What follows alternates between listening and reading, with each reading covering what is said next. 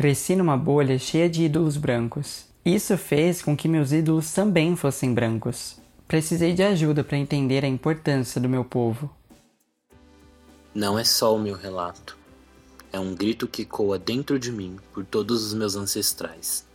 Sempre que falo da diáspora negra, meu coração dói. Mal consigo imaginar tudo que meu povo passou com a colonização europeia e vivemos os respingos disso até hoje. África é o berço da humanidade. É lá que foram encontrados os primeiros vestígios arqueológicos da humanidade. E por que não fomos tratados como reis e rainhas? Ou só nos deixaram em paz? Bom, a gente sabe o motivo, né? A minha vida é tão singular e plural como de qualquer jovem negro desse mundo. As dores são parecidas, as lutas também, e o mais importante é que continuamos de pé e vamos atrás de tudo o que nos foi tirado.